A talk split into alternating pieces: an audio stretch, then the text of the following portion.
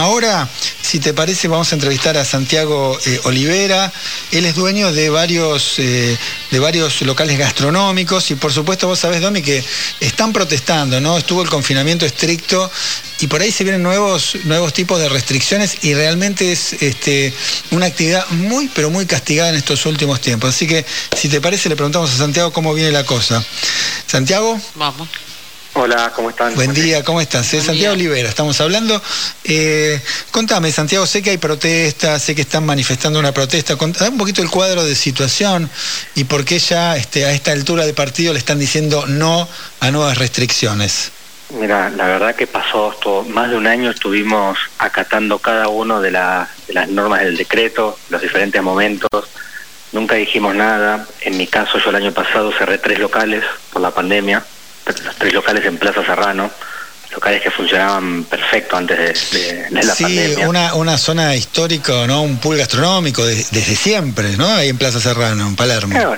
la, zona, una de las tres zonas más concurridas de, la capital para, para salir, para los turistas. Y bueno, la verdad que ahora nos encontramos en un momento bastante de desesperación porque después de todo este año no, no podemos pagar los sueldos, no podemos pagar los alquileres, eh, tenemos las deudas del año pasado, de todo lo que, no pudimos pagar, que empezamos a pagar a partir de enero. Y bueno, estas últimas restricciones realmente ya no, no, no podemos más, no, no sabemos cómo seguir. Estamos por cerrar de vuelta los más locales y dijimos, bueno, hasta acá llegamos, vamos a hacernos oír, a contar un poco la, nuestros problemas y sobre todo para ver cómo seguimos el próximo fin de semana. Eso es lo que nos preocupa. El, próximo fin de, el fin de semana, eh, más allá de lo que pueda pasar el viernes con lo que diga el decreto, igual incluye que el próximo fin de esté todo cerrado, ¿o me equivoco?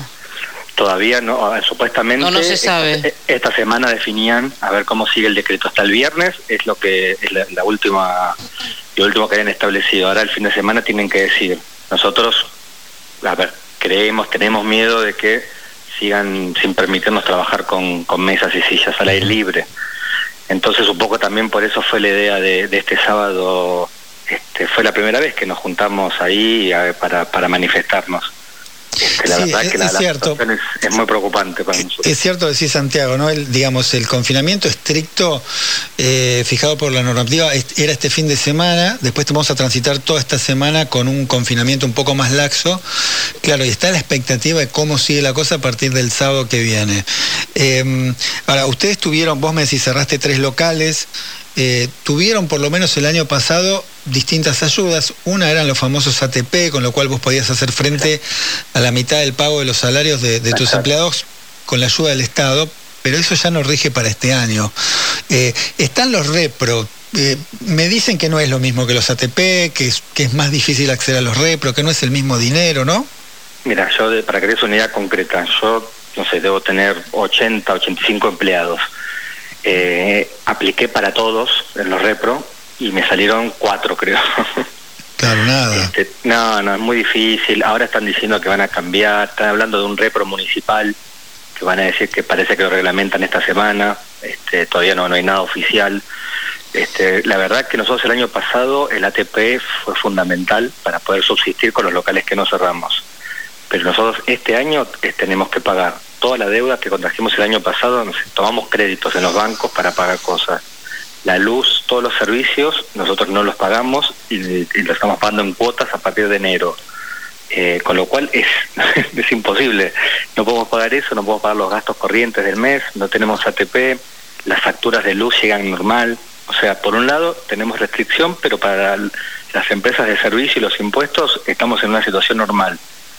Entonces no puede ser, o sea, realmente no. Ahora, Santiago, eh, está, está más que claro y cualquier persona que, que anda por la calle y, ve cómo afecta a lo gastronómico, como también otros tipos de rubros, eh, queda eh, esto en claro. ¿Cómo van a ser este mes, que, que es un mes de aguinaldos? Que es un mes eh, donde también está el factor frío, por, por más que te habiliten afuera, yo no sé, la gente tiene interés y va y, apoya, pero tampoco todo el mundo se banca a comer afuera. Nosotros, el, yo, yo no pude pagar los sueldos el viernes pasado. Yo el viernes tenía que haber pagado. Hoy día lunes no tengo respuesta para los empleados, porque con lo que yo facturo los fines de semana no no, me alcanza. nosotros estaremos más o menos en un, entre un 10 y un 15% de la facturación normal con esta modalidad de delivery. O sea, yo hoy día lunes, no sé, creo que hoy 7, yo tendría que responderle a los empleados cómo pagarles el sueldo y sinceramente eh, no tenemos la plata. No, no, la, por eso te digo, eh, eh, es desesperante no poder dar esa respuesta. Hace dos meses ya que dejamos de pagar los alquileres, con lo cual estamos en una discusión muy fuerte con los dueños de los locales. Volvimos a dejar de pagar la luz. El problema es que ahora están llegando los avisos de corte. estamos intentando ganar tiempo. Yo ahora a las 11 tengo turno en un banco para pedir créditos. Entonces, realmente estamos muy preocupados y lo único que pedimos es que nos dejen abrir con protocolos. Eso te iba a decir, ¿qué es exactamente lo que están eh, reclamando? ¿Abrir como siempre, más allá de los protocolos? Te digo, como siempre me refiero al término de horarios y poder atender eh, adentro o volver por lo menos con este sistema de, aforos con un porcentaje de gente adentro.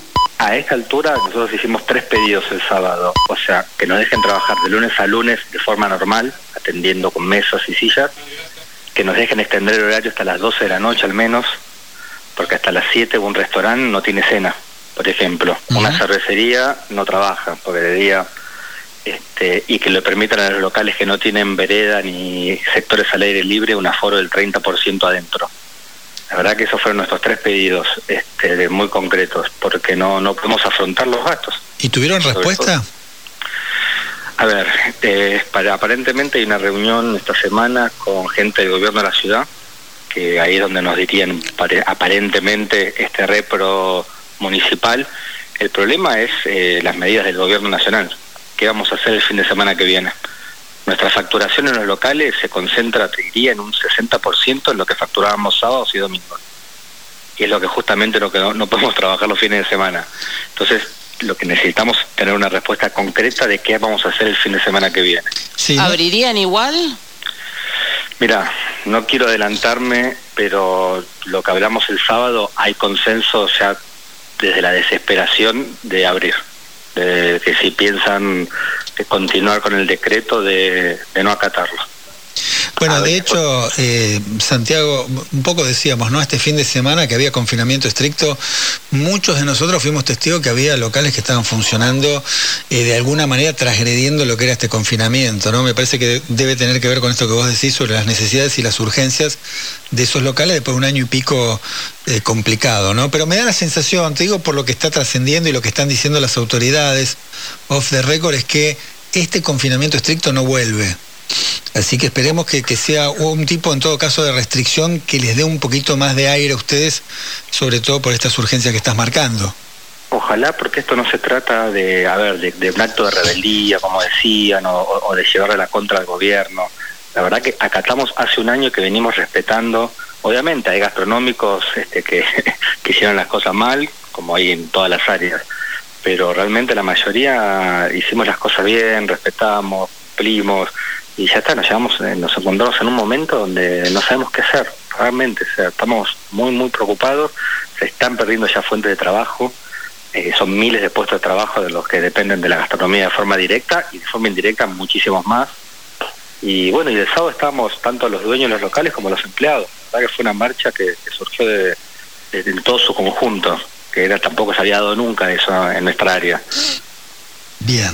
Bueno, Santiago, eh, esperemos que, cambie un poquito el rumbo eh, de lo que te viene sucediendo en estos últimos tiempos. A vos, en todo caso, como representación de todo el sector gastronómico que viene pegando el grito en el cielo, efectivamente, porque ha sido eh, muy castigado con, con, la pandemia, como tantos otros sectores. por supuesto, con los cuidados de rigor, ¿no? Que esto hay que marcarlo siempre, porque nadie quiere este, tampoco que la gente se contagie porque venimos bastante mal en los números, pero está la expectativa de las vacunas y esto espero que sea también de alguna manera, sistemáticamente ir mejorando todo tipo de actividad, incluso también, por supuesto, la gastronómica. Te agradecemos que hayas estado en este buen día continental. Por favor, gracias a ustedes por el llamado. Un abrazo a todos.